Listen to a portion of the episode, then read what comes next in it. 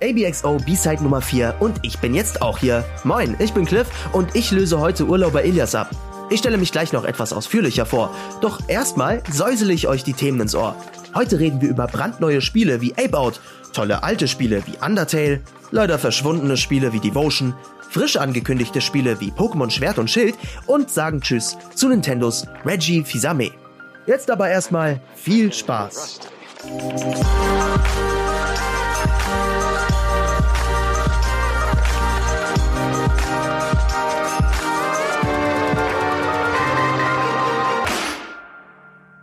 Guten Morgen, gute Nacht, hallo und herzlich willkommen zur, oh Gott, vierten Ausgabe. Wir sind mittlerweile schon bei so einer Zahl, dass ich nachdenken muss, bei welcher Zahl wir sind. Wow. Ja, vier ist auch eine große Zahl. Danke, ist weniger peinlich. Ja, ihr habt schon gehört, an meiner Seite ist nicht der gute Ilias, der ist nämlich im Urlaub, deshalb äh, Grüße gehen raus äh, an Ilias, der lässt sich jetzt irgendwo, weiß ich nicht, in der Karibik Sonne auf dem Bauch strahlen. Stimmt überhaupt nicht, aber egal. Äh, an meiner Seite ist Cliff. Hallo Cliff. Hey, ich freue mich hier zu sein. Ich spring ein. Äh, ich hoffe, ich kann die Schuhe füllen sozusagen. Äh, das hört sich auf Deutsch nicht so cool an wie auf Englisch, aber wie dem auch sei. ja, Stimmt. keine Ahnung. Soll ich mich vorstellen? Wie macht ihr das hier mit Gästen? Ich bin ja euer erster Gast hier. Kannst du, du bist, du bist, na, das Moment, du bist kein Gast. Man muss ja dazu sagen, du bist eigentlich seit Beginn von ABXO bist du die Stimme von ABXO. Das ja. muss man schon mal sagen. Ja, das stimmt. Ich, ich, das stimmt. Ich, warte mal, ich, ich versuche dich mal vorzustellen, ja? Also, Cliff ist ein sehr guter Freund. äh, Cliff kenne ich schon seit, oh Gott, alten Videospielredaktionszeiten. Ähm, 2013 so. Du kannst das sogar datieren. Oh, jetzt fühle ich mich schlecht. genau, äh, langer, langjähriger Kollege, langjähriger Kumpel und halt auch bei ABXO mit am Start gewesen, hat viel stimmlich gemacht, hat viele Sachen vertont und eingesprochen, aber auch eigene Beiträge gemacht und sogar das erfolgreichste ABXO-Video überhaupt gemacht. Das, das flasht mich noch bis heute. Also ich gucke mir auch immer noch hin und wieder, refresh ich den Hauptkanal und mich wundert das echt, dass so ein, dass so ein kurzes äh, Video über Breath of the Wild äh, so viele Aufrufe hat. Bin ich echt stolz drauf. Das ist ein mega gutes Gefühl. Und ich muss auch an dieser Stelle sagen, so, ich, ich kann nicht genug schleimen, wenn es um ABXO geht. Ich bin selbst mit involviert, aber auch selber Fan. Das ist einfach ein Format, das mich äh, sehr inspiriert bis heute. Ich habe sehr viel äh, bei ABXO gelernt, was so Voice-Over angeht, finde ich. Ähm, habe mich da sehr weiterentwickelt und habe das auch auf meinem eigenen Kanal Cliffy Blyro so ein bisschen fortgeführt, wo ich dann so Sachen in zum Beispiel 10 out of 10 Stil mache, so ein Format, das wir mal bei ABXO hatten. Das ähm, untrennbar mit deiner Stimme verbunden ist, by the way.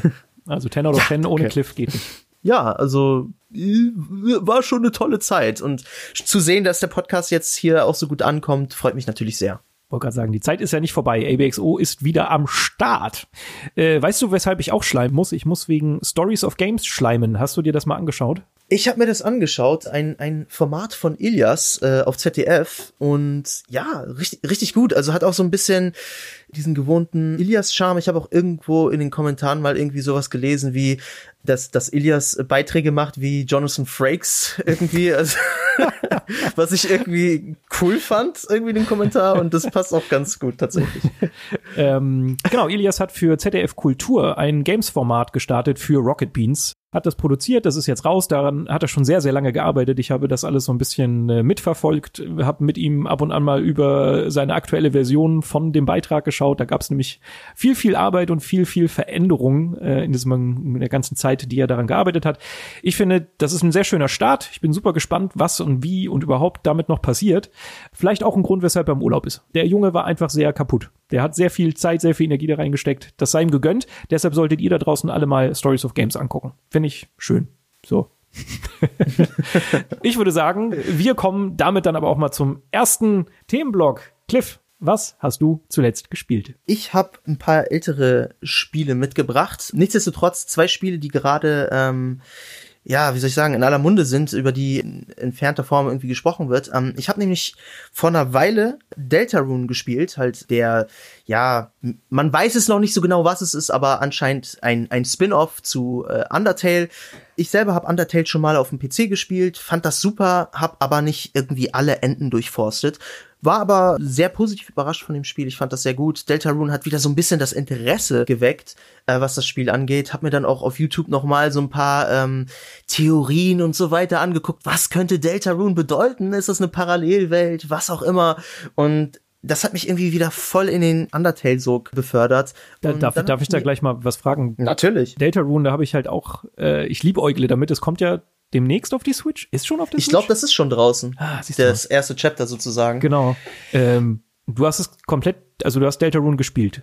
Ich hab's gespielt, ja. Ist auch kurz. Und du hast Undertale einmal durchgespielt? Genau. Und du hast trotzdem alles verstanden, weil davon habe ich ein bisschen Angst, weil ich habe auch Undertale nur ein einziges Mal durchgespielt mhm. und habe das Gefühl, dadurch, dass ich es nicht richtig durchgespielt habe, dass ich es vielleicht nicht verstehe. Ja, man, so, man, man sollte es schon, man sollte Undertale auf jeden Fall mindestens zweimal spielen, sag ich mal, weil das erste Ende ja also ich, Spoiler ist immer schwierig. Ich, ich versuche mich jetzt hier nicht äh, zu weit aus dem Fenster zu lehnen. Ich sag mal so, der, der erste Run spielt ja sehr mit der Erwartung des Spielers. Du weißt erstmal nicht, womit du rechnest. Spielt ja halt auch sehr viel mit der äh, Moral des Spielers. Also tötest du die Random Encounter, die du begegnest oder nicht? Gehst du den Pazifistenweg oder eher den Mörderweg oder irgendwas in der Mitte? Und am Anfang kannst du ja eigentlich nur den Neutral Run schaffen eigentlich oder den äh, sogenannten Genocide Run. Und um, um alles genau zu verstehen, sollte man es auf jeden Fall zweimal spielen, aber ich finde Undertale bietet sich da auch sehr gut an, weil es halt auch ein kurzes Spiel ist. Ich glaube, ein Run dauert irgendwie vier Stunden oder so. Echt? Ähm, sieht mir, ja. Vier? Ja. Okay, ich dachte immer acht oder so. Hm, naja. Also es kommt, es kommt auch darauf an, wie du spielst. Das Ding ist, ich habe es ja einmal auf dem PC gespielt, deswegen wusste ich ungefähr, was mich erwartet, zumindest von der moralischen Ebene. Also ich bin auf der Switch, habe ich versucht, direkt niemanden zu töten. Und wenn du dann das Spiel schaffst, sagt dir das Spiel so, okay, versuch noch mal das und das zu machen. Und dann kannst du quasi den letzten Speicherstand laden und dann noch mal diese Events sozusagen triggern, die dich dann zum True Pacifist Ending bringen. Mhm. Und das ist, das ist eigentlich relativ einfach. Schwieriger ist es, wenn du dann am Anfang schon Leute umgebracht hast, dann musst du es noch mal komplett von vorne anfangen. Aber dann bist du dann auch auf der Zielgeraden. Also du fängst noch mal von vorne an, spielst es aber mit dem Wissen, was dir eine bestimmte Blume dann zum Schluss sagt, äh, durch. Also sie gibt dir Hinweise darauf, was du machen musst und auch sehr direkte Hinweise. Also es ist jetzt kein Rätselraten oder blödes Google durchforsten oder sowas, was ich auch sehr gut finde. Und ja, ich muss halt echt sagen, ich fand das halt schon beim ersten Run auf dem PC sehr spannend, weil das Spiel halt auch zum Beispiel merkt, wenn du einen Speicherstand neu lädst. Also ich habe ja auch direkt den Fehler gemacht, am Anfang wichtige Figuren zu töten, weil ich dachte, okay, ist halt ein klassisches JRPG, Ja, oder? Also ja. keine Ahnung. Das, das sollte man vielleicht noch mal sagen, nur für die, die äh, Undertale nicht gespielt haben. Es ist ja ein, ein westliches, also es ist von einem westlichen Entwickler, dem Toby Fox entwickelt, aber es äh, lehnt sich richtig doll an JRPGs und vor allen Dingen Earthbound an, ne? Nur falls man kein Bild vor Augen hat. Genau, genau darauf hat sich das halt, also vor allem optisch und von der äh, Leichtigkeit, was die Atmosphäre angeht, orientiert. Gleichzeitig schafft's Undertale aber auch sehr ernste Themen anzusprechen und ähm, das ist halt irgendwie, das ist total interessant zu beobachten, wie du halt eine eigentlich lustige Stimmung hast. Die Gags sind wahnsinnig gut, finde ich. Gerade wenn du so die True Pacifist Run machst und, und dich mit den ganzen Charakteren anfreundest, da gibt's schon unfassbar lustige Szenen.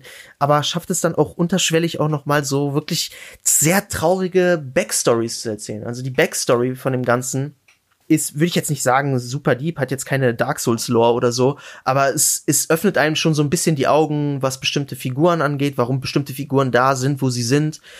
Und ich muss echt sagen, ey, am Ende, als ich dann noch mal den True Pacifist Run gemacht habe, ey, sind mir die Figuren so ans Herz gewachsen, dass ich mir später gesagt habe, okay, ich habe das jetzt durch, ich werde dieses Spiel nie wieder anfassen, weil das Spiel basiert ja auch so ein bisschen darauf, das Spiel weiß, dass du es zum Beispiel neu startest.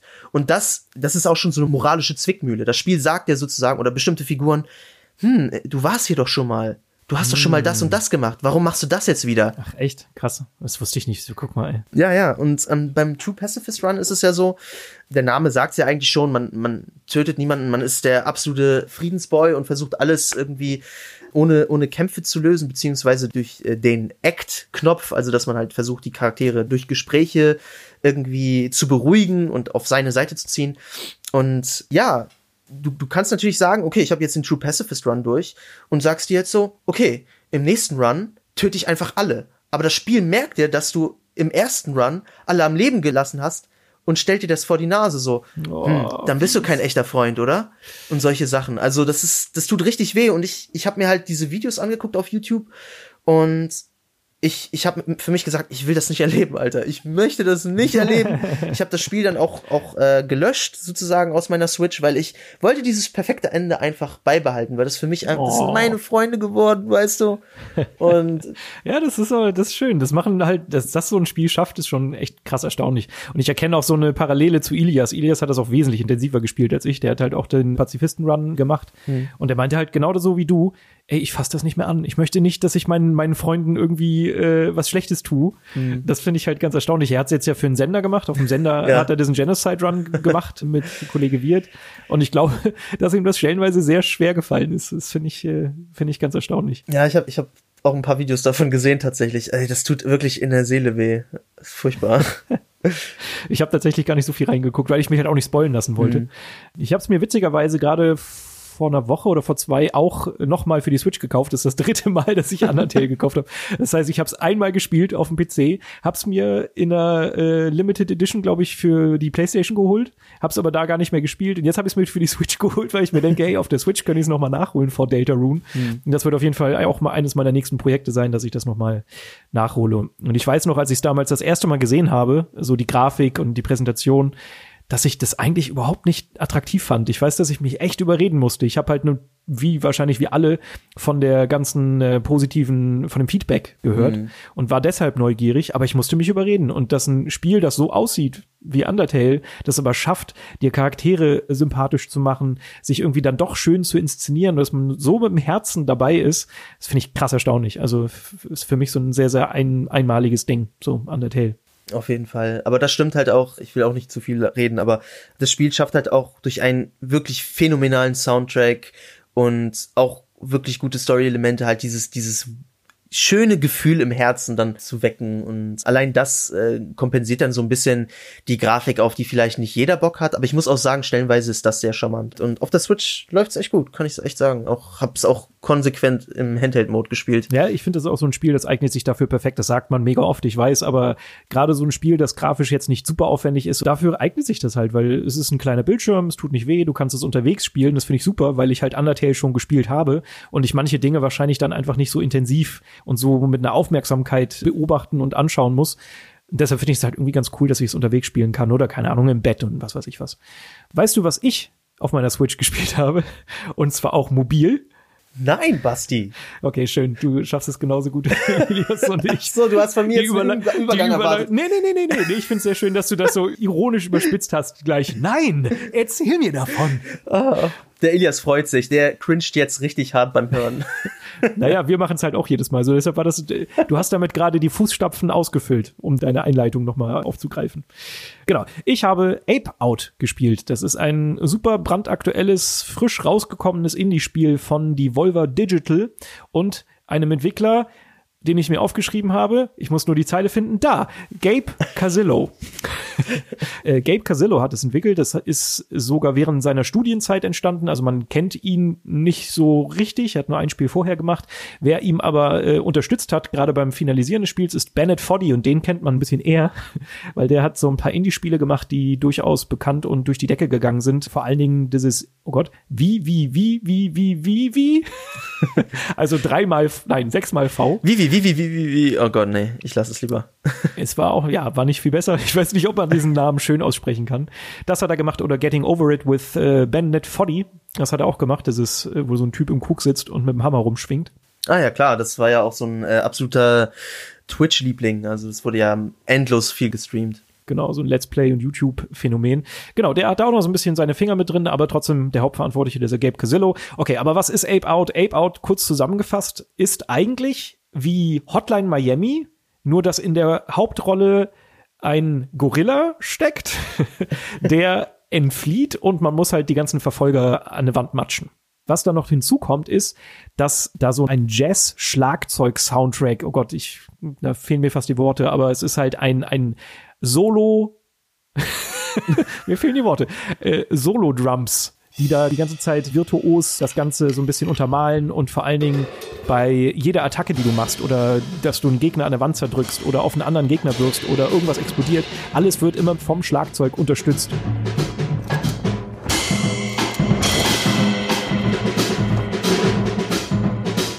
so ein bisschen wie bei Tetris, äh, Tetris Effect oder, oder Res, kannst du dir das vorstellen? Mm, ja, dass halt klar. alles so ein bisschen deinen Aktionen gehorcht.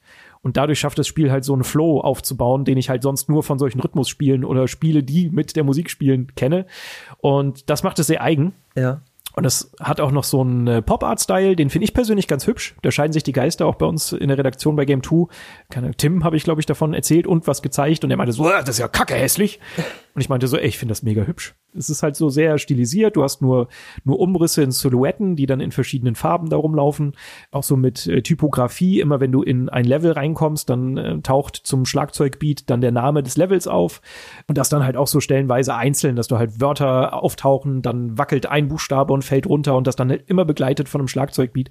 Und es ja, ist einfach so rein von der Präsentation wunder, wunderbar. Hammer, ja. Also ich habe mir auch ein paar Videos angeguckt dazu und das baut ja eigentlich komplett, wie es aussieht, auf Musik ab. Also so wie ich das verstanden habe, hast du halt vier Level, die auf Alben basieren sozusagen. Ähm, wie läuft das denn ab? Gehst du dann halt die Level dieses jeweiligen Albums wie Songs durch oder wie läuft das da ab? Nö, also eigentlich ist das, also du hast deine vier Schallplatten, diese vier Schallplatten sind jeweils acht Level und hm, nö, also eigentlich diese, der, der Track, der zieht sich eigentlich durch. Er spielt halt nur mal auf. Also es kommt eher auf die Umgebung an. Es gibt mhm. ein Level, wo plötzlich Alarm ausgelöst wird und dann hast du halt die ganze Zeit so einen bedrohenden Trommelwirbel im Hintergrund. Und äh, gibt's beim ich, dritter Schallplatte oder sowas gibt's so einen Aufmarsch von Soldaten, die dich bewachen, wie du erst noch in einem Käfig bist. Und dann hast du halt natürlich so einen Militärmarsch und die greifen halt sowas auf. Aber ich würde jetzt gar nicht sagen, dass das so krass auf Musik fußt. Also der, der Inhalt ist eigentlich nicht die Musik, sondern schon der Affe, der flieht. du hast halt nur durch diese sehr ja, akzentuierte Musikuntermalung nimmst du halt den Soundtrack extrem wahr und der hilft dir dabei halt in diesen Flow-Status zu kommen. Aber ich würde jetzt nicht sagen, dass die Musik so der Hauptbestandteil ist. Also es ist schon untergeordnet zur Action. Und äh, die Action ist eigentlich dieses ja, Hotline Miami-like. Du hast jetzt keine Waffen, das ist so ein bisschen der, der Sonderfall. Wenn Soldaten oder die Sicherheitsmänner auf dich zukommen, die äh, unterscheiden sich halt, die haben, weiß ich nicht, eine Schrotflinte, äh, eine Uzi, eine Pistole, ein Gewehr, whatever. Und du hast natürlich als Gorilla nichts und du weißt auch nicht mit einer Waffe umzugehen, aber du kannst dir die Leute packen und vor dich halten, dann sind sie sowas wie ein Schutzschild und die drücken dann noch einmal ab und diesen Schuss kannst du dann auch Richtung Gegner lenken, äh, um sie dann halt so zu töten. Und ja, das ist eigentlich so der, der Kern. Also du gehst hin, greifst, matscht sie an die Wand und versuchst äh, durchzulaufen. Die kleine Besonderheit im Vergleich zu Hotline Miami ist, dass halt alle Level prozedural generiert sind, also so ein bisschen zufällig äh, arrangiert sind. Du hast immer so Zwischenstücke, so besondere Vorkommnisse in einem Level, die bleiben immer gleich, aber ansonsten alles drumrum verändert sich immer. Und das macht es tatsächlich so ein bisschen schwer. Das ist so mein einziger, mein einziger Punkt, den ich nicht so gut finde an dem Spiel. Sonst bin ich sehr, sehr verliebt. Aber ich habe es jetzt fast durch ähm, ich habe das jetzt gerade im aktuellen Game 2 Beitrag auch aufgegriffen, habe es fast durch. Und ich merke so zum Schluss, ich habe sehr viel Hotline Miami gespielt mhm. und Hotline Miami 1 zumindest wird mir da immer noch ein bisschen in bessere Erinnerung bleiben, weil es halt nicht zufällig generiert ist. Bei Ape Out hast du es ganz oft ja. so, dass du dann so spontan auf Sachen reagieren musst, die du, auf die du nicht vorbereitet bist und dieser, dieses Flow-Gefühl, das ich bei Hotline Miami hatte, weil ich das rauf und runter gespielt habe, das setzt dir nicht so ganz ein, mhm. weil ich halt immer anders reagieren muss und manchmal habe ich auch das Gefühl, dass die Gegner so ekelhaft platziert sind, dass ich da eigentlich fast gar keine Chance habe. Dann muss ich mich irgendwie verstecken und warten und dann wird's irgendwie träge und langsam. Ja, ja, das ist auch tatsächlich meine Angst, wenn ich mir so diese Gameplay-Sachen ansehe und äh, die Texte, die ich dazu gelesen habe.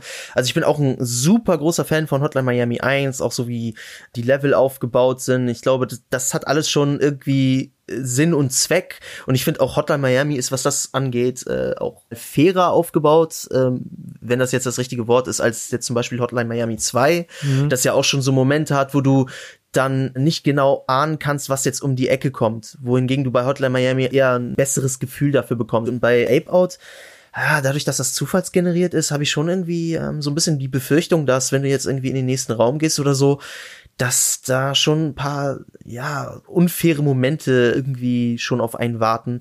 Aber es scheint ja auch eher simpel zu sein. Also du kannst ja äh, zweimal getroffen werden, glaube ich. Hm, dreimal sogar. Ach so, dreimal sogar, okay. Mhm. Und also das, was ich zumindest gesehen habe von den Gegnern, die scheinen nicht ganz so aggressiv zu sein wie in Hotline Miami. Also ich glaube, die brauchen ein bisschen länger. Genau. Also du hast du, eigentlich immer, wenn du auf Gegner zukommst, dann brauchen die noch eine ganze Weile, bis sie das erste Mal abdrücken. Mhm. Einfach nur, um zu kompensieren, dass du ja selber keine Schusswaffen hast. Das hast du ja bei Hotline Miami. Und ich, ich würde gar nicht sagen, dass es super unfair ist. Also das schafft schon die meiste Zeit, finde ich, da ein gutes Spielgefühl aufzubauen. Und vor allen Dingen, das sage ich auch in meinem Game 2-Beitrag, ich finde, es ist das bessere Hotline Miami 2, weil Hotline Miami 2 hat mich sehr enttäuscht. Da hat mich die Geschichte auch nicht mehr so gepackt. Das waren Sachen, die ich eigentlich gar nicht mehr wissen wollte. Für mich war Teil 1 total abgeschlossen. Die hätten da was ganz anderes aufmachen sollen.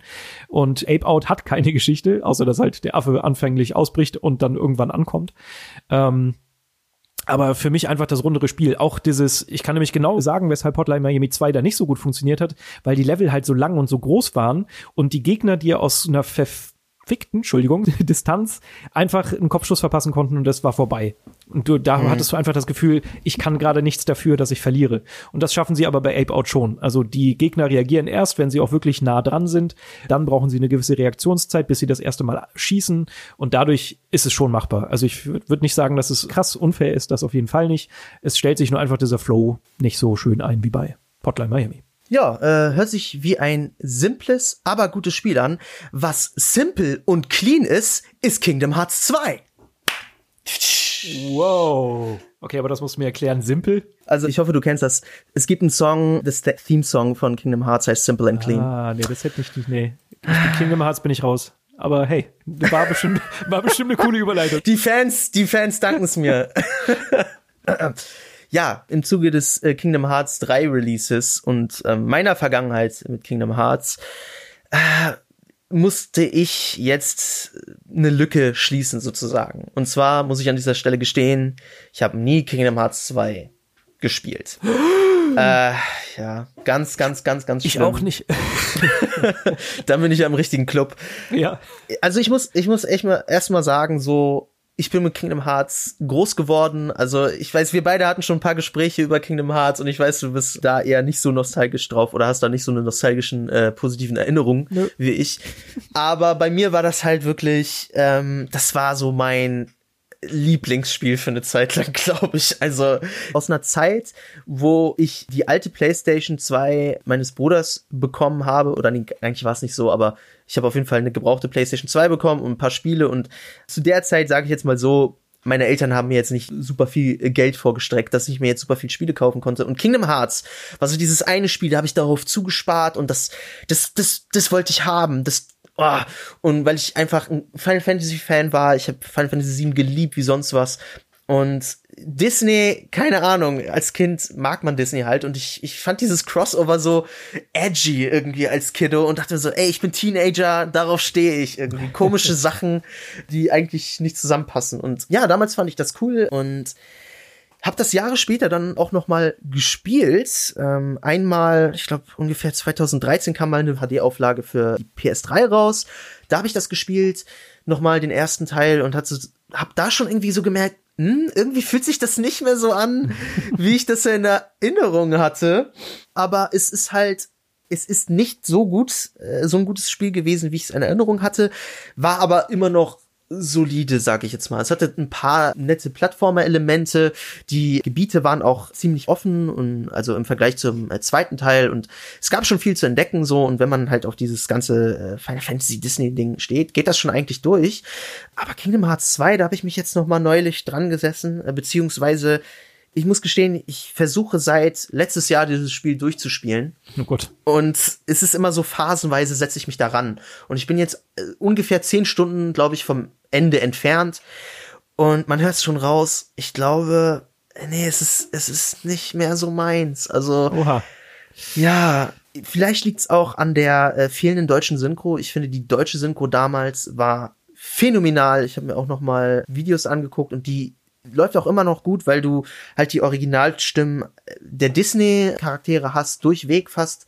Und du hast halt auch, dadurch, dass das Spiel damals so an Anfang 2000er rausgekommen ist, hast du halt auch so Stimmen für Figuren da, die so ein bisschen an Anime-Charaktere angelehnt sind. Also so Figuren, die man vielleicht aus Digimon kennt oder anderen Animes zu dieser Zeit. Und ähm, das ist auf jeden Fall sowas, was einem so einen Nostalgiebonus gibt. Und das fehlt hier komplett. Also ich bin hier mit einem Spiel konfrontiert, das eine Sprachausgabe hat, die mir nicht wirklich gefällt. Ich habe die ganze Zeit bei den Cutscenes das Gefühl, boah, das ist so awkward, diese Interaktion, diese Witze, die zünden nicht so richtig.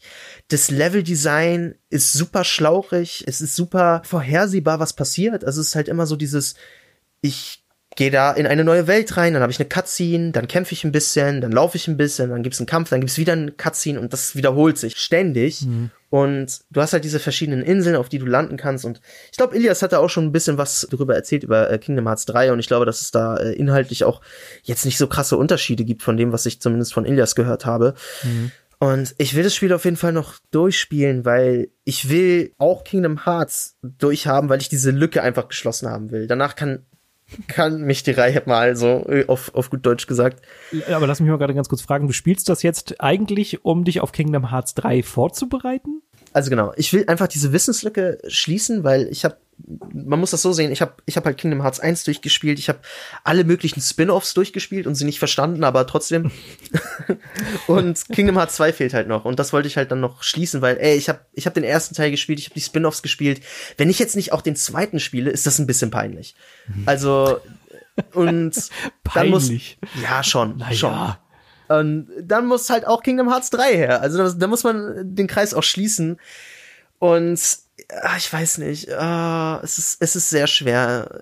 Das, oh, das klingt uh, echt ein bisschen krampfig. Oh, ich weiß nicht, ob ich das könnte, um ehrlich zu sein. Wenn ich merke, dass so eine Serie mich mittlerweile verliert, dann weiß ich nicht, dann, oh, ich keine Ahnung. Weil gerade das ist ja auch nicht in, weiß ich nicht, zehn Stunden durchgespielt. Als du gerade gesagt hast, so ich bin, ich bin zehn Stunden vom Ende entfernt, da war mir so, oh, okay, er hat wesentlich mehr als zehn Stunden gespielt. Es ist ich glaube, du bist nach 30, 40 Stunden durch, was glaube ich ganz gut ist für so ein. Ach, das ist ja nix. 30 Stunden. Das ist ja nichts, nö. ähm, ey, ich habe ja. Persona 5 durchgespielt, das ist wirklich nichts. Oh ja, ja, gut, okay, im Vergleich, ja, das stimmt. Aber Persona 5 hat im Vergleich auch Spaß gemacht. Uh, Shots uh, feiert. Ja, keine Ahnung. Also ich glaube, mein großes Problem ist tatsächlich, also ich muss auf der einen Seite sagen, so diese ganze Story um Organization 13, obwohl man da jetzt vieles nicht versteht, wenn man jetzt nicht gut aufpasst oder sich äh, ständig irgendwelche Wikis durchliest, ich finde sie halt immer noch spannend so. Ich finde es halt auch immer noch emotional, wie das alles äh, gehandhabt wird. Und ich, ich will auch wissen, wie es mit Zora und, und Goofy und Donald und, und Riku und ähm, ich will, dass die alle wieder zusammenfinden und ich will, dass diese, dass diese Story eigentlich ein schönes Ende findet um diese Charaktere. Aber alles rund um diese Disney-Welten ist halt für mich ja eigentlich sehr enttäuschend, weil im Grunde ist es halt immer ein Rehash der Filme. Und ich habe mich schon oft dabei erwischt, dass ich so einzelne Cutscenes dann auch weggeklickt habe, weil ich halt wusste, was passiert. Und also du kannst wirklich erahnen, ob da jetzt noch jemand aus Organisation 13 reinkommt, weil das immer ganz gut geteased wird.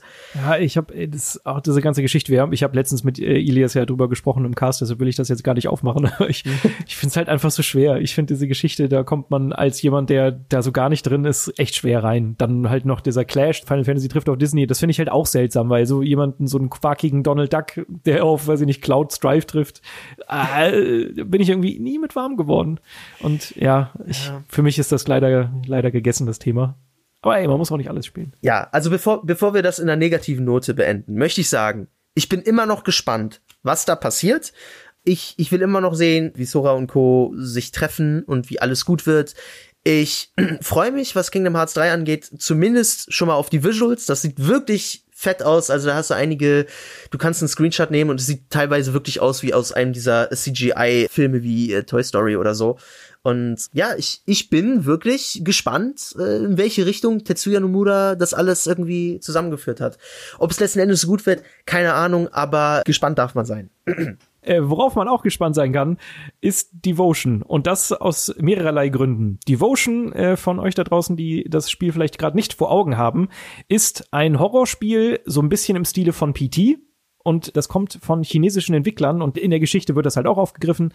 Das sind die guten Red Candle Studios, heißen die, glaube ich. Und die haben auch vor zwei Jahren ein Spiel gemacht, das hieß Detention. Das war so äh, ein 2D, auch ein Horrorspiel, ein bisschen mehr Puzzle-Elemente. Und das war super. Das hat mir super viel Spaß gemacht. Das hatten wir, glaube ich, auch im allerletzten 10 out of 10 von AVXO, genau, ja. wenn mich nicht alles täuscht. Und deshalb war ich sehr gespannt auf das Spiel, habe mir das für meinen letzten Game 2-Beitrag auch direkt, äh, bevor es rausgekommen ist, bei denen bestellt quasi. Also ich habe gesagt, ne, hey, schickt mir mal ein Muster, dann kann ich das mit in die Sendung nehmen. Hab's gespielt, finde es fantastisch. Es ist ein sehr, sehr schönes Horrorspiel, sehr geschmackvoll. Es ist nicht äh, so jumpscary-lastig, sondern äh, konzentriert sich mehr auf eine schöne Atmosphäre, baut eine spannende Geschichte auf mit einem fetten Mysterium. Also du bist ein Schriftsteller, du bist ein Vater eines Kindes und hast auch noch eine Frau. Die sieht man nicht, aber man bröselt so ein bisschen die Geschichte auf von dieser Familie. Und ja, man merkt halt sehr schnell, dass der Haussegen ein bisschen schief hängt. Das kriegst du halt in so fieberhaften Träumen, seltsam, ey, man kann das gar nicht zusammenfassen. Das ist einfach sehr, sehr crazy, was da passiert, sehr verrückt. Es passiert auch viel, gerade beim Anfang, in nur drei Räumen hauptsächlich. Also du hast ein Wohnzimmer, du hast eine Küche und du hast den Hausflur und das öffnet sich so nach und nach und dann kommen noch mal ein paar Gänge dazu, aber die verändern sich halt immer wieder. Und das ist so ein bisschen diese PT-Parallele, dass du ja auch da nur eingeschränkte Räumlichkeiten hast, aber dass dadurch, dass da immer wieder was passiert ist, unheimlich ist. Du fühlst dich ja eigentlich mittlerweile in diesen Räumlichkeiten wohl, weil du da oft durchgelaufen bist, aber merkst auch immer wieder verändert sich was und irgendwas lässt dich unwohl fühlen. Und was das Spiel auch sehr schön schafft, ist abwechslungsreich zu sein. Obwohl es halt ein Horrorspiel ist, spielerisch gar nicht krass aufwendig. Du läufst viel herum, musst Sachen untersuchen, liest hier Schriftstücke durch und ab und an löst du mal ein kleines Puzzle. Mehr ist es eigentlich nicht, aber du hast dann immer mal wieder so kleine Spielpassagen, die das auflockern. Du hast dann Puppentheater, was du so ein bisschen beeinflusst. Du liest eine Geschichte, die dann anders verbildlicht wird. Ich will da gar nicht zu sehr in Details gehen, weil ich hoffe, ihr spielt das irgendwann mal. Es ist ein sehr, sehr schönes Spiel. Ja, ich habe mir nämlich den Trailer angeguckt und super Atmosphäre über den Trailer, hat auch einen schönen Metal Soundtrack äh, reingelegt, so dass ich so direkt so irgendwie Silent Hill Vibes habe.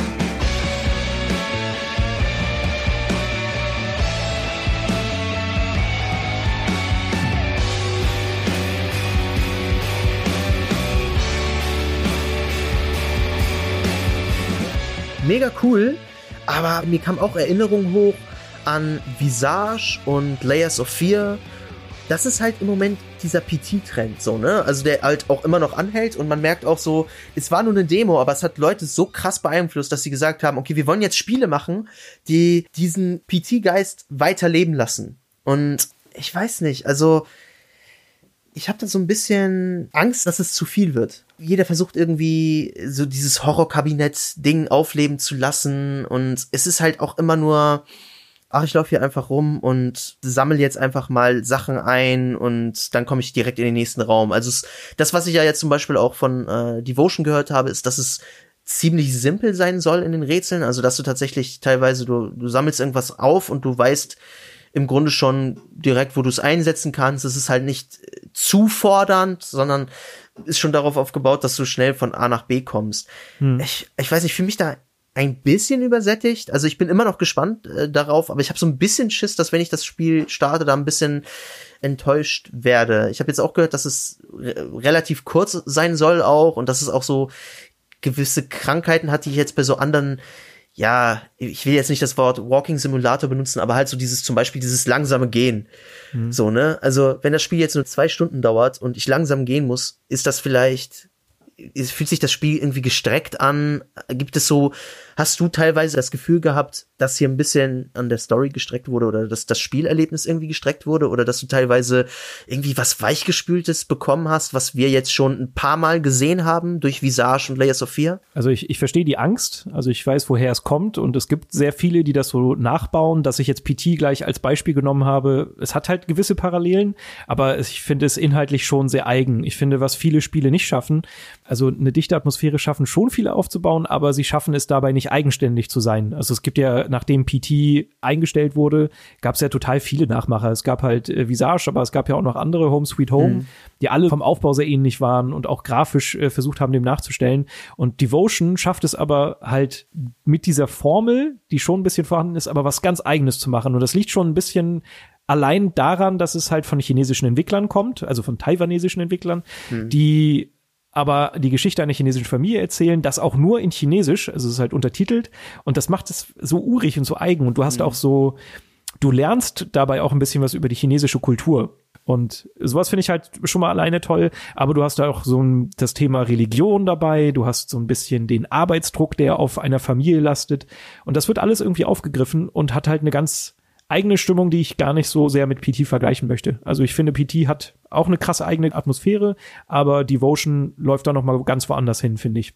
Okay, ja, freut mich tatsächlich zu hören, weil auf jeden Fall dieser chinesische Vibe oder taiwanesische Vibe, der da deutlich spürbar ist, das alleine war schon irgendwie was anderes so. Also ich dachte direkt so, wow, hm, überraschend. Also es hat schon seinen eigenen Charme, so auch so von, ähm, von den Environments, also wie das Set aufgebaut ist und so sehr anders. Also das, das habe ich so noch nicht gesehen eigentlich. Das, das kriegen sie halt richtig toll hin. Also du hast, wie gesagt, gerade beim Anfang immer dieses Wohnzimmer und du kommst da so oft rein und es hat sich was verändert und das sieht halt optisch alleine schon spannend aus. Selbst wenn da nur Lichterketten oder sowas angebracht sind oder keine Ahnung, irgendwelche Gemälde, wo Blut runterläuft, was halt ein bisschen abgedroschen ist oder auch so metaphorisch. Du hast, du merkst halt irgendwann, was grob falsch läuft in der Familie. Du siehst auch keine, keine Menschen, das sollte man auch dazu sagen. Das haben sie wahrscheinlich auch aus Engine-Gründen, aus technischen Gründen irgendwie unterbunden. Aber das schaffen sie halt total schön zu erzählen. Und dann hast du zum Beispiel sowas wie, ähm, Religion spielt nachher eine ganz große Rolle und du hast ein Familienbild, das an der Wand hängt und es schimmert aber im Hintergrund eine Gottheit durch, so eine Statue.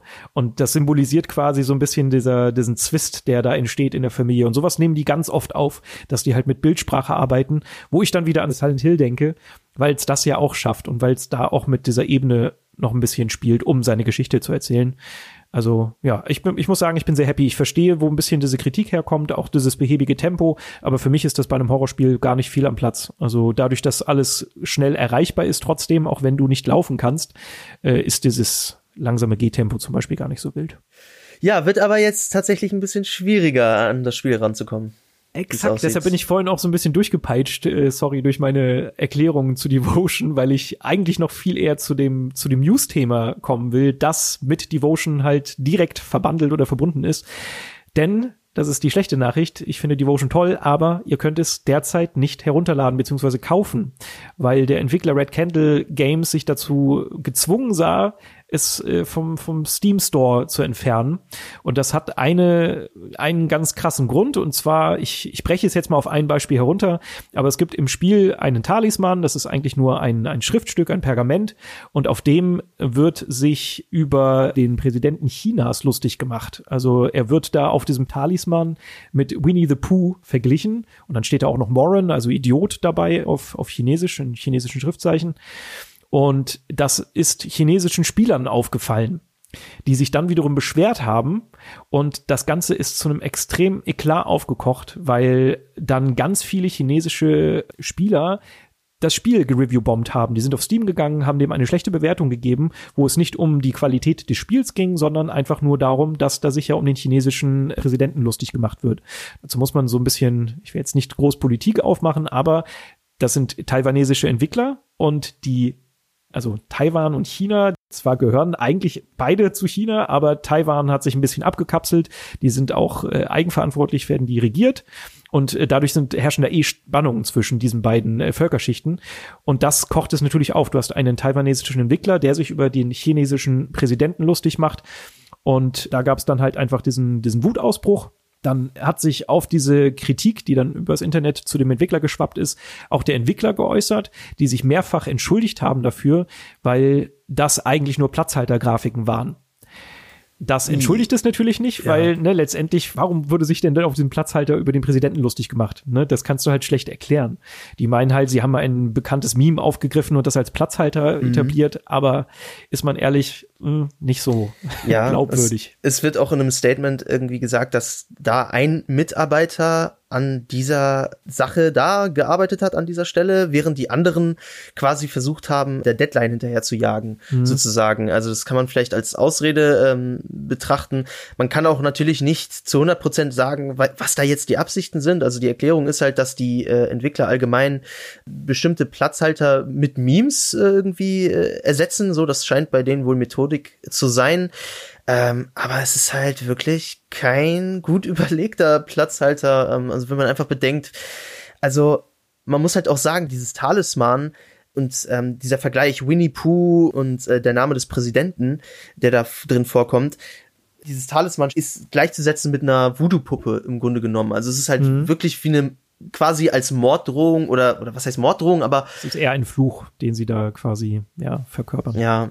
Und das ist schon eigentlich harter Tobak und Spieler meinen auch mehr entdeckt zu haben, was so in der Richtung Präsident und, und Beleidigungen und so weiter äh, irgendwie geht. Be bevor du dahin gehst, ich glaube, die, die Zuhörer könnten sich wundern, okay, was ist denn jetzt mit Winnie the Pooh? Warum ist denn Winnie the Pooh jetzt so schlimm? Ja. Und da muss man dazu sagen, dass der letzte Winnie the Pooh-Film, dieser Christopher Robin hieß der, verboten wurde in China. Und zwar, weil ich da irgendwie öfter ein Meme mit erstellt wurde, wo Winnie the Pooh mit dem Präsidenten verglichen wurde. Und deshalb äh, wurde es verboten und deshalb ist Winnie the Pooh einfach so ein krasser, eine krasse Beleidigung geworden für den chinesischen Präsidenten. Ist halt tatsächlich ein bisschen seltsam, aber nur um das noch ein bisschen zu erklären. Und genau, du hast auch recht, da wurde dann noch mehr entdeckt, beziehungsweise es wurde, glaube ich, auch viel überinterpretiert.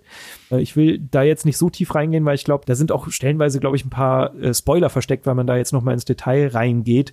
Ich glaube nur, jetzt wird halt alles überanalysiert und überspitzt äh, angeschaut. Ja, es wird halt noch mal irgendwie, es gibt wohl an, anscheinend irgendwie einen Zeitungsausschnitt, wo auch noch mal der Name des Präsidenten vorkommt im Spiel und in Verbindung gebracht wird mit Beschimpfungen oder schlimmen Andeutungen und das sieht jetzt nicht gut aus für Red Candle Games, die sich jetzt sogar von ihrem äh, Publishern trennen mussten. Genau, ja. Das ist hart. Ja, ich muss auch gleich dazu sagen, ich hatte ja kurz mit den schriftlichen Kontakt, als ich das Muster angefordert habe, da ist das alles noch nicht rausgekommen, mhm. weil das wirklich am Release-Tag war, beziehungsweise ich habe schon ein paar Tage vorher mit denen geschrieben. Ich habe jetzt auch noch mal angefragt, ob es dazu ein aktuelles Statement gibt, aber verständlicherweise auch, äh, da kam nichts zurück, weil die jetzt wahrscheinlich gerade die ganzen Feuer löschen müssen, die um die mhm. rum entstanden sind. Aber es ist halt auf mehrere Weise sehr, sehr tragisch, weil Red Candle Games oder Studios, finde ich, ist ein Entwickler, den ich jetzt seitdem total auf dem Schirm hatte, schon seit Detention, weil das mich so überrascht hat und weil ich das so toll fand. Jetzt ist Devotion auch ein total fantastisches Spiel und jetzt ist natürlich schon die Gefahr, dass dieser Entwickler keine Zukunft mehr hat, weil ich weiß nicht, wie es jetzt weitergeht. Und das macht sehr, sehr tragisch. Ein weiteres Problem ist, dass dieser Skandal, der jetzt aufgekommen ist, auch dafür sorgen könnte, dass in China Steam verboten wird. Weil China, die sind äh, sehr, sehr krass, was so, so generell Verbote und ähm, ja einfach von der so diktaturgetriebenen Entscheidungen äh, passiert. Die haben ja beispielsweise kein Google, kein YouTube, kein Facebook, die haben ein chinesisches Äquivalent, was dann auch durch die Regierung kontrolliert wird. Und das könnte jetzt natürlich auch passieren, dass China sagt, nö, sorry, äh, Steam, das ist uns jetzt zu heiß, guck mal, was da passiert ist. Das ist jetzt unser Anlass zu sagen, nö, ihr habt keinen Zugriff auf Steam mehr. Und das wäre tragisch. Ja, und ich frage mich auch, also ich weiß nicht, wie krass China da ist mit, mit äh, Strafen und so. Ähm, mir tun jetzt auch einfach die einzelnen Personen leid, die da arbeiten. Also was, was müssen die erwarten? Also das ist kann ich jetzt null einschätzen, aber das ist wahrscheinlich sehr unschön, gerade was die äh, privat durchmachen mhm. müssen. Nee, auf jeden Fall. Und ähm, ein Punkt, den ich noch äh, ganz wichtig finde, ist nochmal zu sagen, wie beschissen ich Review-Bombing finde. Weil das ist, passiert denen jetzt oh, ja. natürlich auch en masse. Äh, Devotion ist jetzt mittlerweile offline, das kannst du nicht mehr kaufen, aber es gibt noch den Soundtrack von Devotion und es gibt noch den Vorgänger, das Detention äh, bei Steam. Und selbst die werden halt gereview-bombt. Die werden jetzt richtig schön kaputt gemacht, obwohl das richtig gute Spiele sind. Auch ein Devotion hatte übrigens äh, zu dem Release-Tag oder zwei Tage nach Release, als es noch auf Steam war, da war ich nämlich noch auf der Seite, hatte das über 1000 positive Bewertungen, was halt anständig ist für ein Indie-Spiel. Das ist schon äh, recht groß. Und mittlerweile wird das so zerfleischt, dass es halt unter dieses Ausgeglichen gerutscht ist. Beziehungsweise die Tension, über die Tension rede ich jetzt über den, äh, das erste Spiel. Und das ist halt einfach kacke, weil ich finde einfach, dass User nicht so eine Macht haben sollten, weil letztendlich könnte es halt so eine Firma auch kaputt machen. Also klar, Red Candle Studios haben jetzt auch ein ganz anderes Problem noch an Hacken, aber letztendlich können halt Nutzer dafür sorgen, dass halt die alten Spiele von diesem Studio auch nicht gekauft werden.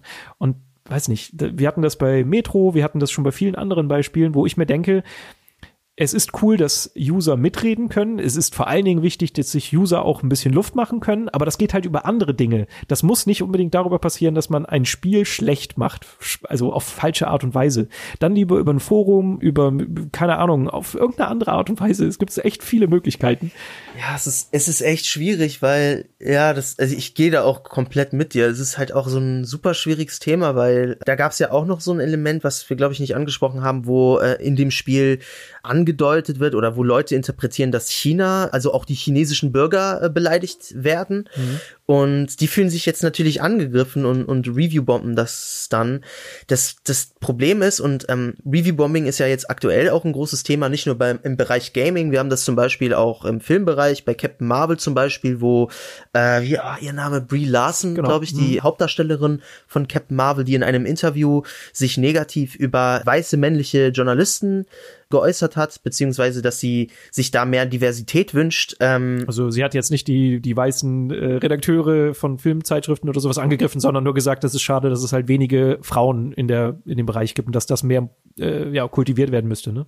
Genau, aber die Leute interpretieren das halt so, mhm. dass White Males halt direkt buhu böse sind und ähm, dann kommen natürlich Hashtags wie SJW, also Social Justice Warrior und sowas äh, ins Spiel und das hat dann halt zum Beispiel bei Rotten Tomatoes dafür gesorgt, dass Captain Marvel auch, äh, bevor der Film überhaupt rauskam, dann gereviewbombt wurde. Und da hat Rotten Tomatoes zum Beispiel darauf reagiert und gesagt, okay, wir machen das jetzt so, dass Leute nur noch Filme äh, hier reviewen dürfen, beziehungsweise Wertungen abgeben dürfen, wenn der Film auch raus ist. Da haben sie auch ein Statement gemacht und das ist eigentlich, eigentlich sollte das auch selbstverständlich sein. Ja, ja. Aber das ist halt tatsächlich ein Problem, was viele Seiten haben. Also ich habe jetzt, um, mal, um jetzt eher eine nischige Seite zu nennen, ich bin zum Beispiel Anime-Fan und da gibt es auch eine App namens My Anime List und da ist auch so ein Problem, dass man hat, ähm, bevor irgendwie eine Serie oder ein Film raus ist, können Leute schon Reviews schreiben und bewerten und da müsste es eigentlich ein No-Brainer sein, dass man sagt so, ey, das geht gar nicht. Also wenn man schon auf das Wertungssystem als solches äh, pocht, dann muss man auch dafür Sorge tragen, dass es zumindest irgendwie ansatzweise funktioniert. Also dass ja. du zumindest die Grundlage dafür ha geboten hast, faire Wertungen im weitesten Sinne dann zu bekommen. Ja, ich finde, ich finde gerade so, so un, also natürlich haben die chinesischen Spieler schon einen Grund zur Kritik und zur Klage. Das will ich gar nicht sagen. Also da ist schon irgendwas doof gelaufen, aber trotzdem dürfen sie halt nicht so auf allen Spielen des Entwicklers herumtrampeln dürfen oder ein Spiel als schlecht mhm. darstellen, obwohl es gar nicht schlecht ist. Ich finde da auch die Rolle von Valve als Betreiber der Plattform Steam, die nehmen das eigentlich gar nicht so wahr oder nicht so ernst, habe ich mhm. das Gefühl, weil wie oft ist es schon passiert, dass diese Review-Bombs entstanden sind und halt Spiele in, in Dreck gezogen wurden. Und da müsste eigentlich ein, ein Plattformbetreiber dann schon sagen, okay, dann müssen wir da eingreifen. Dann müssen sie rückwirkend ab Start des Shitstorms wahrscheinlich einfach sagen, okay, wir müssen da die Bewertung freezen oder keine Ahnung. Auf jeden Fall habe ich das Gefühl, dass man da schon ein bisschen intervenieren muss, um das halt zu stoppen. Es ist halt schon einfach sehr, sehr unfair stellenweise. Ja, auch da sollte man irgendwie zumindest auf administrativer Ebene irgendwie ein Auge darauf behalten. Und solche Sachen zeigen halt umso mehr, wie wichtig tatsächlich, auch wenn das jetzt erstmal negativ klingt, aber wie wichtig es ist, so Kommentarbereiche auch ein Stück weit zu beobachten und mhm. so negative Sachen dann auch einfach zu entfernen, weil damit feuerst du auch wieder andere negativ denkende Leute an. Und ja, das ist, das ist sehr unschön. Mhm. Absolut. Aber egal, lass uns nicht bei, bei negativen Beispielen bleiben. Ich glaube, du hast eine News, die wesentlich positiver ist. Ja, absolut. Was könnte positiver sein als Pokémon? Äh, die Pokémon-Welt. Super heiter. Pika, Pika. Oh Gott, ich sollte es auch. Ich so, ey, nee, ey, Überleitung. ich, ich hab, ich, kann ich, ich rausschneiden. Wusste, nee, lass drin. Die Leute sollen den Struggle mithören. Pika, Pika, oh Gott. Pika, Pika, oh Gott. Pika, Pika, oh Gott. Äh, ja, aber wie dem auch sei, äh, alle Pokémon-Fans dürfen sich freuen, denn es äh, gab eine Pokémon Direct und die hat äh, zum Glück, muss man dazu sagen, also es gab auch ein paar Stimmen, die gesagt haben, na, kommt da was? Zeigen die vielleicht nur die Entwickler, wie sie über ein Spiel reden, das noch nicht fertig ist. Aber sie haben tatsächlich zwei neue Editionen äh, für die Nintendo Switch vorgestellt, nämlich Pokémon Sword und Shield.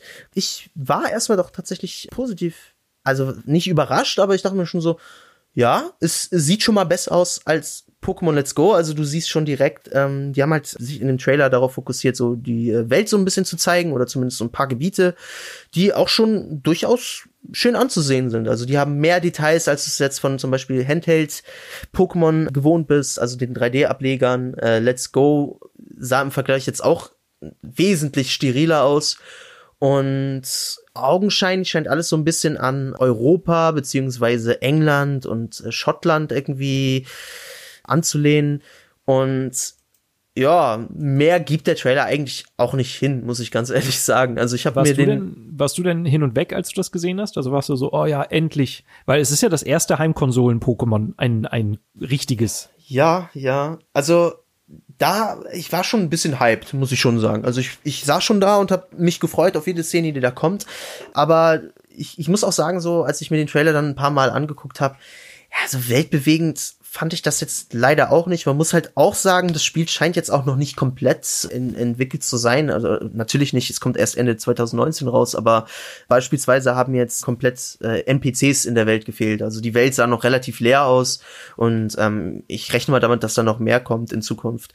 Ähm, die haben auch nicht sehr viele neue Pokémon gezeigt. Du hast die Starter-Pokémon gesehen. Ich glaube, das ist etwas, wo man immer hypen kann als Pokémon-Fan, weil die Ankündigung der neuen Starter ist halt immer so ein ja, schon so ein Massenevent, also was da immer an Memes dann trudelt und jeder muss sich dann für sein Starter-Pokémon outen.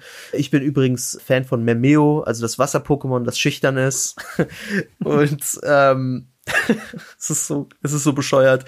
Ich kann leider nicht so viel dazu sagen. Ich bin da immer raus bei den Diskussionen, aber ja. Aber das ist, das ist das Ding, das, das macht für mich auch oft einfach so das kann auch was Negatives sein, aber dieser Hype da drumherum ist halt auch schon so eine Sache, die ich immer, ähm, die mir immer sehr viel Spaß macht. So. Also auch nicht falsch verstehen, ich finde es cool. Also ich finde mhm. das total toll, dass sich Leute darüber freuen. Es ist halt nur wieder nicht so meine, meine Serie. Also es ist jetzt nicht so, dass ich genervt wäre oder so von irgendwelchen Starter-Pokémon-Memes oder so. Nö, ich finde mhm. das eigentlich immer ganz niedlich.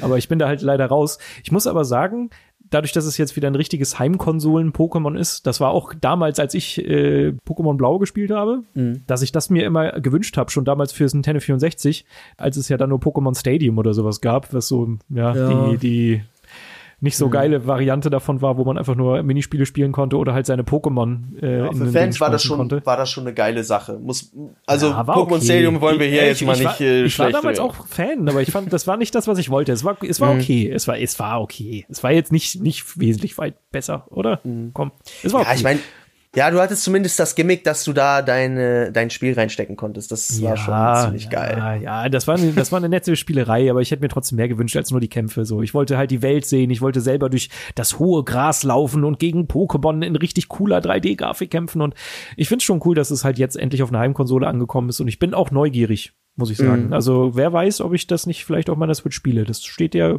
Switch, glaube ich, auch sehr gut. Ich glaube, das bietet sich für dich auch ganz gut an, weil du halt viele Sachen nicht gespielt hast. Und ähm, ich weiß nicht, hast, hast du Let's Go gespielt? Wahrscheinlich nicht, oder? Nee, nee auch nicht. Ne. Okay, ja, dann bietet sich das eigentlich an. Ich habe so ein bisschen tatsächlich das Gefühl so, okay, sie haben schon neue Sachen gemacht im Vergleich zu Let's Go, aber es ist immer noch, es wirkt für mich immer noch ein Ticken zu steril, muss ich ganz ehrlich sagen. Also mhm. ich freue mich zwar auch darüber, dass die Welt detaillierter aussieht, aber ist sie wirklich detailliert? Also, weißt du, was ich meine? Also, es wirkt mhm. halt immer noch so fast, als würdest du auf Gleisen gehen, mehr oder weniger. Also, klar, du kannst hingehen, wo du willst, aber es ist halt, du hast auch wieder, das ist auch eine große Kritik von Fans, dass du ähm, scheinbar, also man kann das jetzt natürlich nicht sagen, aber was du gesehen hast, alles deutet darauf hin, dass du wieder so ähm, feste Kameras hast und halt nicht die Kamera drehen kannst und sowas. Und ich hätte halt tatsächlich gerne ein Pokémon, wo du nicht direkt die ganze Welt siehst, also dass du nicht direkt ein Gefühl, also zum einen hast du natürlich die Pokémon-Spiele gehabt, die so Top-Down-Sicht mehr oder weniger hatten und dann die Sachen, wo du so eine schräge Ansicht von oben hattest. Das ist aber alles so, du hast kein richtiges äh, Sense of Scale und, und also so dieses Gefühl, dass du tatsächlich in einer richtigen Welt bist, sondern es wirkt alles so ein bisschen RPG Maker mäßig und das Gefühl haben habe ich da immer noch nicht bin ich da noch nicht losgeworden muss ich ganz ehrlich sagen. Äh, das ist halt so dieser Kritikpunkt. Und ich weiß auch nicht ob es daran liegt dass sie halt wahrscheinlich nicht so viel Zeit hatten. Ich meine klar Let's Go kam dazwischen so.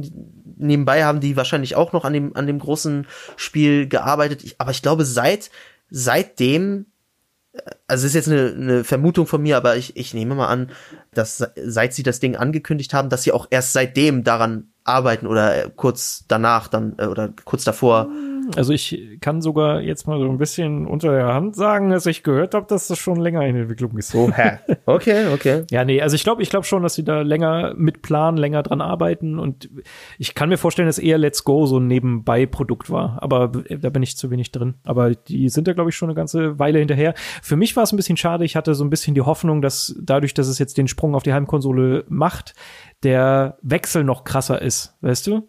Also ich kenne die alten, äh, die alten, die, die Vorgänger-Pokémon-Spiele jetzt nicht so intensiv, aber ich habe sie halt schon mal mir angeschaut, bei meinen Neffen oder so, mal über die Schulter geguckt, wie sie Pokémon spielen.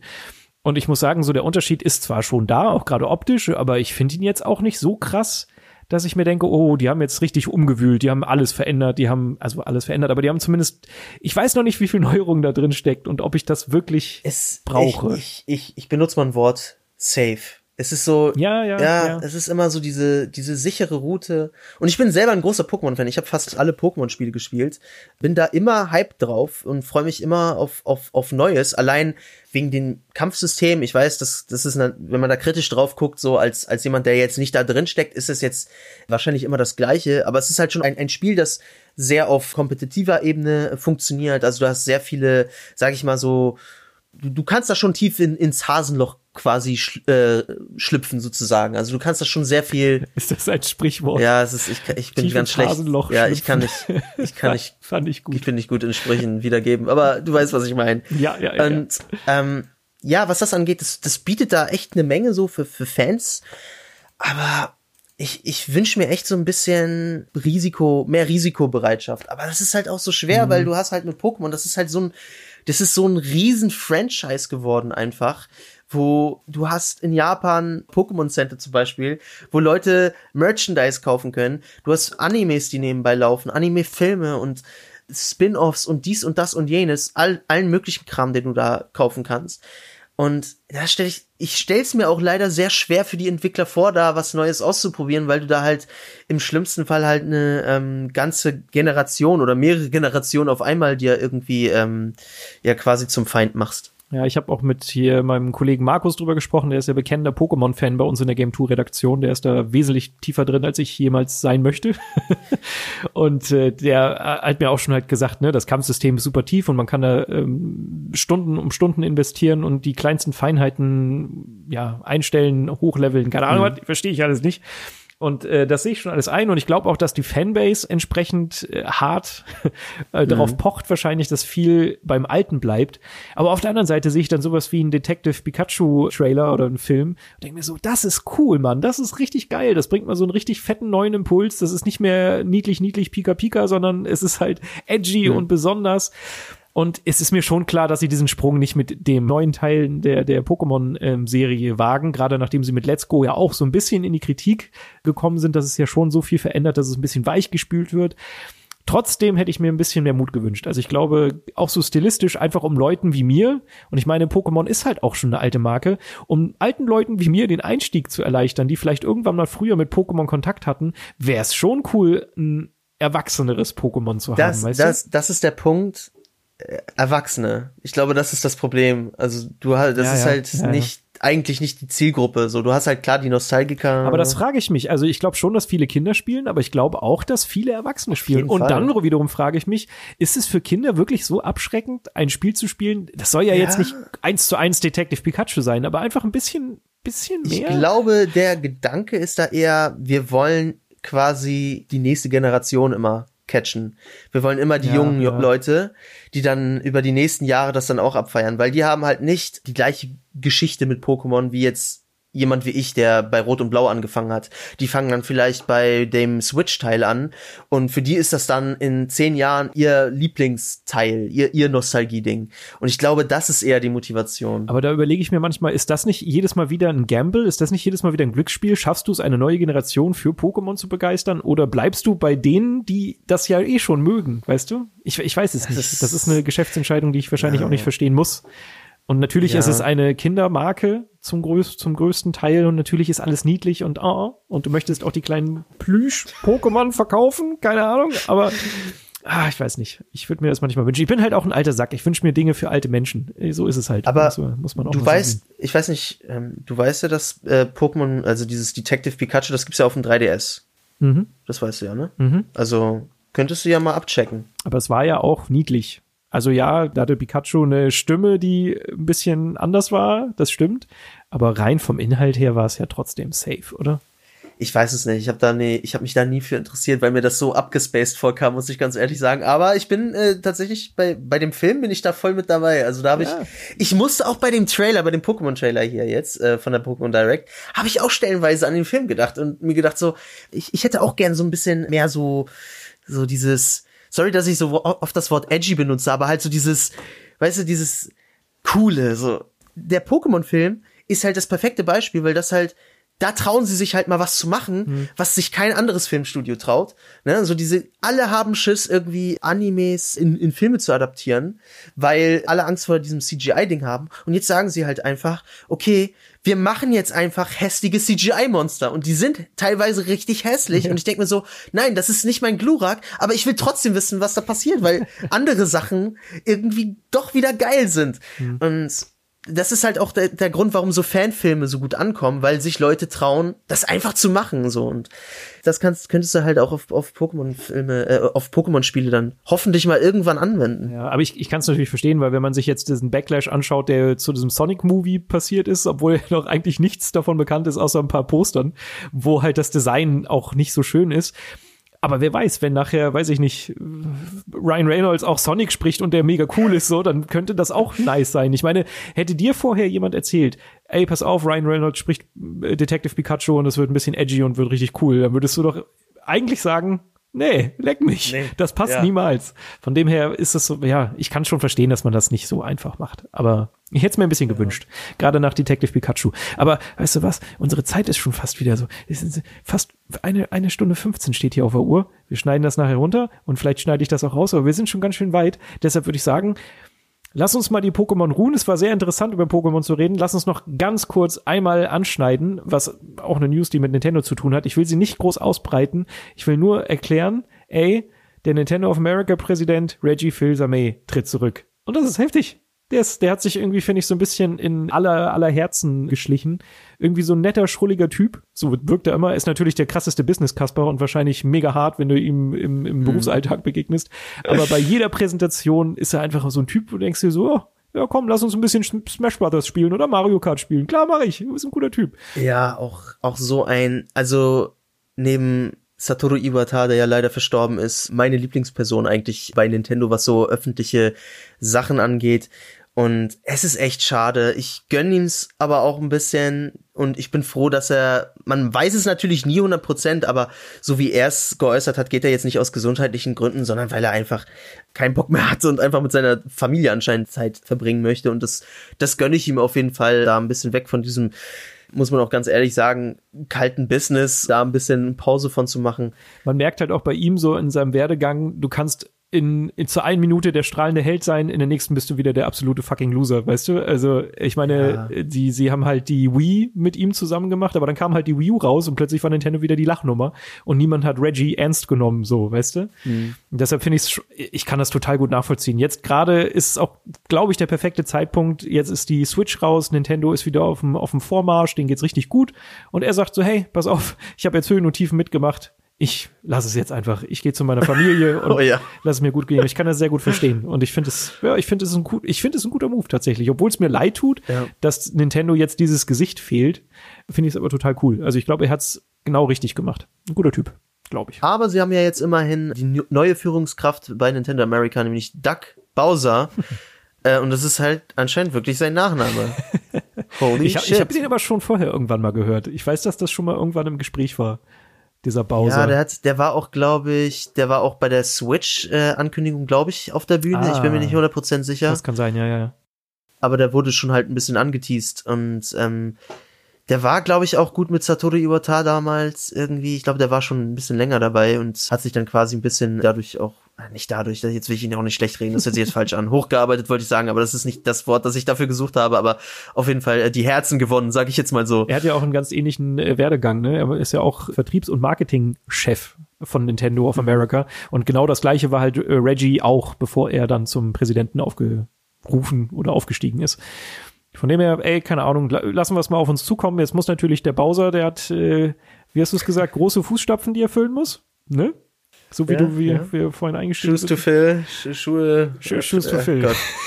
Ja. Genau, er, er hat große Shoes to fill und mal gucken, ob er das hinkriegt. Ich äh, bin gespannt, aber trotzdem weiß ich nicht. Finde ich war jetzt keine News, wo ich ich war ich habe aufgehorcht und war so, oh, das ist ja krass, aber als ich dann so seine die Videoerklärung von Reggie gesehen habe, war ich so, ey, Kumpel, machst du gut. Mach mal, mach mal Feierabend. Ist in Ordnung. Ja, und ich würde sagen, damit gehen wir dann auch langsam mal zu unserem Feierabend über. Ich Cliff, Alter, das hat Spaß gemacht. Ja, Mann, ist gut gelaufen. War mir eine Ehre. Ähm, ich habe weniger Blödsinn geredet, als ich dachte. Also da waren Du vielleicht ein redest paar. Äh, nie Blödsinn. Ich habe, glaube ich, mehr Blödsinn erzählt als du. Du hast das sehr schön gemacht. ja, das Pika-Pika-Ding war schon schlimm. Aber Das spiele ich jetzt noch mal ein. Pika, Pika, oh Gott. Pika, Pika, oh Gott. Pika, Pika, oh Gott. Das, das wollen wir jetzt mal ruhen lassen. So. Ja, nee, hat mir sehr viel Spaß gemacht. Ich hoffe und ich bin mir sehr sicher, dass du noch viel, viel mehr Rollen hier in diesem Podcast spielen wirst. Es war mir ein Fest. Ich wünsche dir. Ach nee, warte mal. Ich glaube, ich muss. ich habe ich hab das professionellen Abwasch vergessen, weil natürlich, Freunde da draußen, es wäre fantastisch, wenn ihr uns weiter unterstützt, bevor ich mich von Cliff und euch von euch verabschiede. Der reguläre Hinweis, ey, besucht doch mal unseren Podcast bei iTunes oder auf anderen coolen Plattformen und lasst uns eine Bewertung da. Das hilft uns nämlich ungemein, diesen Podcast so ein bisschen bekannter zu machen. Genauso, wenn wir, äh, wenn ihr das unter Freunden teilt oder mal sagt, ey, hört ihr doch mal ABXO B-Side an. Das hilft uns auch immer. Deshalb, ey, haut raus. Ihr findet uns bei Twitter unter abxo-tv. Dann findet ihr mich, den Sebastian, sowohl bei Instagram als auch bei Twitter als @headmonk und ey Cliff, jetzt kannst du dich auch noch mal vorstellen und bewerben. Äh, ja, mich findet ihr auch auf Twitter unter CliffCoam. Also C-L-I-F-F, C-O-A-M. Da findet ihr mich dann so. Und ich habe noch einen YouTube-Channel namens Cliffy Blyro. Die URL heißt youtube.com slash Flimmerspieler. Schaut vorbei, würde mich freuen. Und natürlich ABXO immer abchecken. Immer die alten Videos tausendmal gucken. Ja, genau, vor, Bitte. vor allen Dingen Zelda. Das Ja, unbedingt. Ja, nee, genau. Deshalb äh, lass uns hier mal den Deckel drauf machen. Es war mir ein Fest. Äh, Cliff, mach's gut, habt einen schönen Abend und ihr Freunde da draußen habt auch noch einen schönen Tag oder wann immer ihr das hört, einen schönen Abend. Schlaft gut. Hab euch lieb. Das war eine sehr komische Verabschiedung. Tschüss. Ciao. Das war noch komischer. Ciao. Du kannst jetzt noch ein Ciao, ein schönes Ciao dazu sagen und ich schneide das rein. Pika, Pika, oh Gott. Pika, Pika, oh Gott. Pika, Pika, oh Gott.